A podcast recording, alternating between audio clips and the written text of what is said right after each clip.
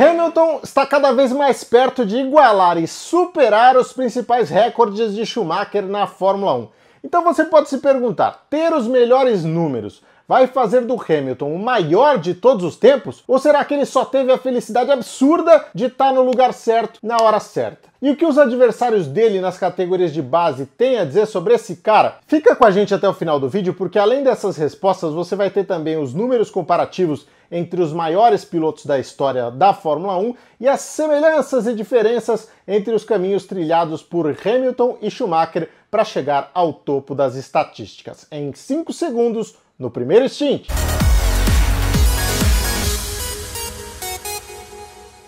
Para você que gosta de automobilismo, seja muito bem-vindo a mais uma edição do Primeiro Stint. Essa aqui atravessando gerações para colocar frente a frente Lewis Hamilton e Michael Schumacher, simplesmente os donos dos maiores e mais impressionantes números da história da Fórmula 1. Qual deles é o maior? Será que superar os números por si só já indica que o Hamilton é melhor do que o Schumacher? Antes da gente responder essas perguntas e desvendar as incríveis semelhanças que existem nessas duas trajetórias, quero te pedir para já deixar o seu like, fazer sua inscrição aqui no canal, porque assim você ajuda a gente a atingir a nossa nova meta. Com a ajuda de vocês, nós batemos aí a casa de 4 mil inscritos e agora a ideia é chegar a 5 mil até o final de outubro, hein? Então, se você quiser também compartilhe o vídeo, porque assim você fortalece o canal. Quanto mais gente aqui, mais conteúdo legal a gente consegue trazer para você, tá legal? Mas o tópico é Hamilton ou Schumacher? Nem todo mundo lembra, mas uma das coincidências entre eles é que os dois receberam um suporte fundamental na carreira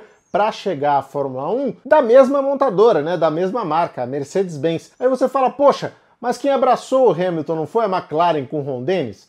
Sim, o Ron Dennis era o pilar do projeto, mas parte da grana que segurou a carreira do Hamilton desde criança veio da Mercedes-Benz, já que a equipe e a montadora eram parceiras na época. Né? O Lewis correu de kart pela MBM, sigla que significava justamente Mercedes-Benz McLaren, e essa equipe foi criada por influência do Keck Rosberg para abrigar o filho dele, um tal de Nico Rosberg. Vocês conhecem? Bom, a relação do Schumacher com a Mercedes vinha do antigo World Sports Car Championship, mundial de corridas de longa duração, é, razoavelmente parecido né, com o que a gente tem hoje no FIA WEC. Por duas temporadas o Schumacher esteve por lá, em 90 e 91, e ele integrou a equipe júnior da Mercedes nesse campeonato, conseguindo bons resultados, como a vitória no México em 1990. Por causa disso, foi a Mercedes quem procurou, achou e pagou pela vaga que permitiu ao piloto alemão fazer a estreia dele na Fórmula 1 em 1991 pela Jordan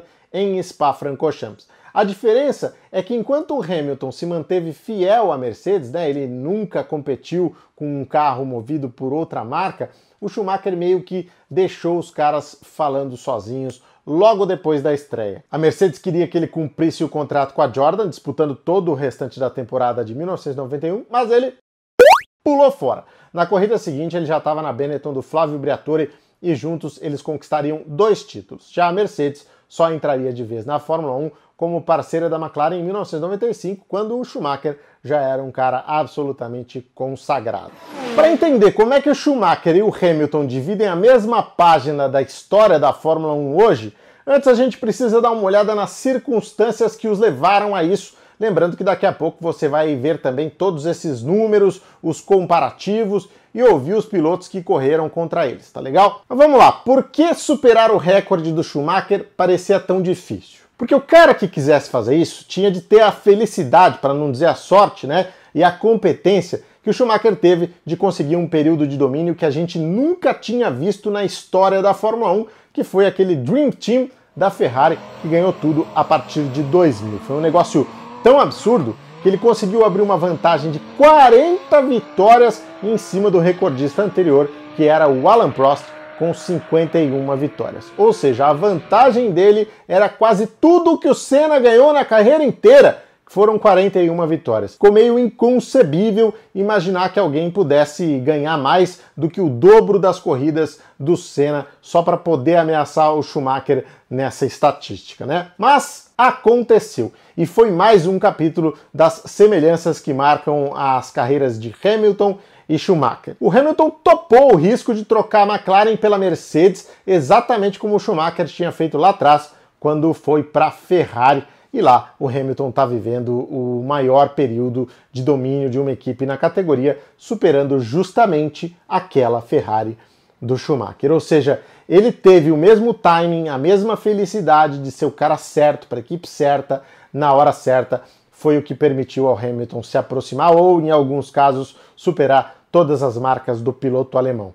Mas que números são esses que o Hamilton está batendo e como é que cada um deles chegou lá? Como é que o Schumacher chegou lá? Como é que o Hamilton chegou lá? É o que você vai ver a partir de agora.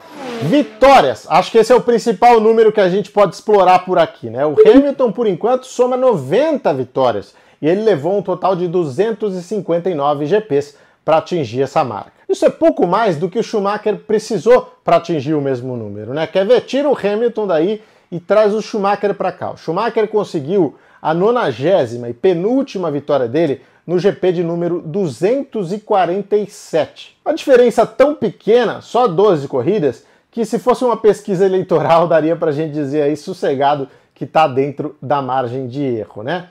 Vamos seguir aqui títulos. O Schumacher se tornou heptacampeão na 14ª temporada dele. Ou seja, naquela altura, ele tinha vencido um a cada dois campeonatos que disputou. E o mesmo deve acontecer com o Hamilton esse ano. Quer dizer, se ele parar de treinar a largada no lugar errado, se os comissários largarem do pé dele, né? Aí sim a gente pode ter a confirmação desse título. Dando tudo certo, ele vai chegar ao heptacampeonato justamente no 14º ano dele na categoria. Por enquanto, tudo igual uma leve vantagem aí para o Schumacher ali nas vitórias, né? Mas tudo bem parecido. Então vamos virar esse jogo agora para o Lewis Hamilton. Coloca aí, por favor, na tela as estatísticas de pole positions. O recorde do Michael Schumacher, que já foi superado já faz um tempo aí, era de 68 poles conquistadas em 243 GPs. Aí o Hamilton simplesmente destruiu essa marca. Ele alcançou os números do Schumacher bem antes, com 200 GPs. E desde que isso aconteceu foi um massacre. Com a pole na Rússia no sábado, o Hamilton já chegou a 96, que é muito mais do que a gente podia sonhar que seria possível. Agora vem cá, me responde sinceramente, você se lembra do dia em que o Hamilton igualou o recorde de pole positions do Schumacher? Eu confesso que eu não lembrava muito não antes de fazer esse vídeo, né, antes de preparar a pesquisa. Passou meio batido, essa é a grande verdade. Isso aconteceu no Grande Prêmio da Bélgica de 2017, mas você, talvez, assim como eu, se lembre melhor da homenagem que a família Senna fez a ele algumas semanas antes no GP do Canadá, quando o Hamilton igualou as 65 pole positions do Ayrton Senna e ganhou um capacete do ídolo dele, né, do Senna, que é o ídolo do Hamilton. Estão aí as imagens que não me deixam mentir. Mas caramba, por que, que essa bola toda pro Ayrton? Por que essa festa em cima dele, se nem o recordista ele era? se o recorde era do Schumacher, isso eu acho que a média vai poder responder para a gente. É que as 65 poles do Ayrton foram conquistadas em apenas 162 corridas, bem menos do que o Hamilton e bem menos do que o Schumacher. Aqui só um adendo: alguns registros vão reportar 161 corridas para o Senna, porque ele não correu o GP de San Marino de 1984, mas para nossa história isso não faz a menor diferença, porque continua sendo um belo de um passeio, uma bela estatística, né? Em resumo, temos aí um exemplo de por que o Senna era considerado o rei da volta rápida e também por que os números sozinhos não contam a história toda, né? Bom, mas e aí? O Hamilton é ou não é melhor que o Schumacher? É ou não é o melhor de todos os tempos? Bora sair de cima desse muro? Ih, rapaz. Eu gosto de pensar que para ser o melhor de todos os tempos, o cara precisa ser pelo menos o melhor da geração dele, né? E eu fui aí, eu vi os brasileiros que correram com Hamilton e com o Schumacher nas categorias de base para entender se ali muito antes da Fórmula 1, né, muito antes deles virarem essas estrelas, né, eles já tinham alguma coisa superior aos outros, porque isso sim pode nos dar uma pista para essa resposta. Solta aí o que eles disseram, começando pelo Hamilton, e eu tenho certeza que vocês vão se surpreender com outro nome aí que se repete nos depoimentos, ninguém combinou nada, um entrevistado não sabia o que o outro ia falar e olha só o que saiu. Vamos ouvir agora o que eles têm a dizer do Hamilton. Solta aí. Fala, Thiago, tudo bem? Sérgio Mendes falando. Bom, pergunta aí que tá rolando é se o Hamilton foi o, o piloto, o melhor piloto que competiu contra mim. Foi, acho que um dos melhores, sim. Eu não considero que foi o melhor, mas considero ele que foi o cara que mais teve uh, oportunidades, o cara que teve as melhores oportunidades e inquestionavelmente soube aproveitar muito bem e lapidou o talento que ele nasceu uh, ah, para pilotar. Eu acho que eu tive muita, muita gente boa aí da minha geração. Um deles que eu considero um cara que acelerava muito era o Kubica. Andei muito próximo dele. Uh, no kart a gente foi companheiro de equipe.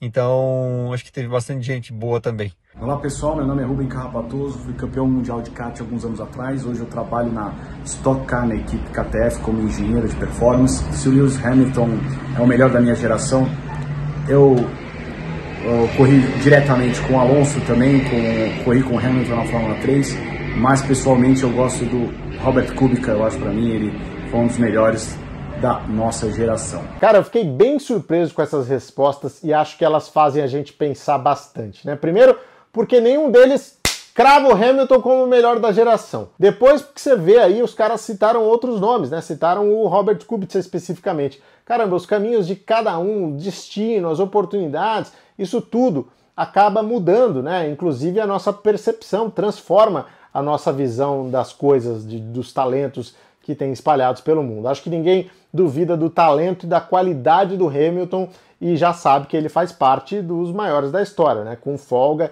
isso não há discussão. Mas o maior, eu acho que eu teria mais confiança nisso se eu ouvisse esses caras, ou até outros, dizendo. E eu nunca ouvi isso. Sobre o Hamilton, eu nunca ouvi. Eu já ouvi sobre o Senna, eu já ouvi sobre o Fangio, eu já ouvi sobre o Jim Clark. E ouvi sobre um outro cara. Preparando esse material, eu troquei uma ideia também pelo WhatsApp com o Paulo Carcassi, ex-piloto que esteve às portas da Fórmula 1 aí nos anos 1990 e que correu com o Schumacher. Coloca aí um trechinho do áudio do que o Paulo me, me disse, né, do que ele me mandou, e perceba a diferença até no tom de voz, no jeito de falar do Schumacher em relação ao que se fala do Hamilton. Se liga. O Schumacher, na minha opinião, é, é, foi né, um fenômeno, não tem a menor dúvida. Eu vou te dizer a primeira vez que eu, que eu vi isso. Eu trabalhei durante seis anos, né, morando na Inglaterra, como piloto de testes da Van Diemen. E lá em Zandvoort, normalmente eu ia treinar com os revendedores da Van Diemen e eu era bem mais rápido que todo mundo, todo ano. Aí, em 1988, eu fui lá de novo testar os carros para os caras lá, acertar, né, dar umas dicas para os caras do, do, do Ford. E eu virei um tempo e tinha um cara que virou igual ali, sei lá, um décimo pior, coisa e tal, mas assim, nunca tinha acontecido. Sempre ia lá, era tudo moleque começando, iniciante, né? Eu ia lá, enfiava um temporal, porque tinha uma mega prática dos Fórmula Ford, conhecia bem a pista também, que todo ano lá treinava um pouquinho. E apareceu e era o Schumacher. Depois, no Japão, também, eh, quando eu corria lá de, de Fórmula 3000, eh, ele veio fazer uma corrida. Ele foi na equipe oficial da Route. E a Route, o companheiro de equipe dele era o Johnny Herbert. Ali era o piloto oficial na, na no Japão de 3000. O campeonato ultra mega competitivo. E o Schumacher, quando foi lá, fez uma corrida que foi em Sugo, ele fez uma trolha no, no, Johnny Herbert absurda, com um carro que nunca andava bem, que era o Router de Fórmula 3000. Então ele não ganhou a corrida, mas o, o Schumacher, eu, eu, lembro que ele fez um tempo bom, sabe, classificou entre os vai, cinco, seis primeiros, com o carro que o Herbert classificava normalmente para trás de mim, sei 18º, 20 do carro, conjunto, carro, pneu, sei lá o que. E na corrida, eu acho que o Schumacher chegou em segundo, se eu não me engano. Eu acho que foi coisa assim. Então, assim, foi espetacular. É isso tudo muito cru, né? Ninguém sabia o que viraria o Schumacher, ninguém sabia o que viraria o Hamilton. E olha, se pelo menos para os adversários existe alguma dúvida se o Hamilton foi ou não o melhor da geração deles, para mim ficou claro que com o Schumacher essa dúvida nunca existiu. Então, no duelo das estatísticas, quem foi ou é o maior, eu me sinto no dever nessa linha de raciocínio que eu adotei de colocar o Schumacher na frente do Hamilton. Mas e você? O que é que você acha? A minha opinião é a primeira das muitas que eu quero ver aqui nesse vídeo por meio da nossa barra de comentários para entender exatamente como vocês pensam e até se contra-argumentam o que foi dito aqui. Bora lá? Manda ver aí. Agora aproveita também e deixa o seu like, se inscreva no canal se ainda não tiver feito isso e ajude a gente a espalhar esse vídeo para que a gente possa ter aqui o melhor debate possível nesse duelo estatístico histórico que a gente está tendo o privilégio, o prazer, a honra de assistir. Espero que vocês tenham gostado e não se esqueçam, a gente se encontra aqui sempre semanalmente, às quintas-feiras, às 19h30. Esse é o primeiro Stint, o seu novo jeito de curtir Fórmula 1! The first time I, I sprayed a champagne bottle, I didn't know how to do it and I, I just held the bottle and I didn't put my thumb over the top and I was just shaking it and nothing was happening and nobody told me what to do. My cart feels really powerful when I'm in it, but imagine being in the Formula One car. Must be very powerful that.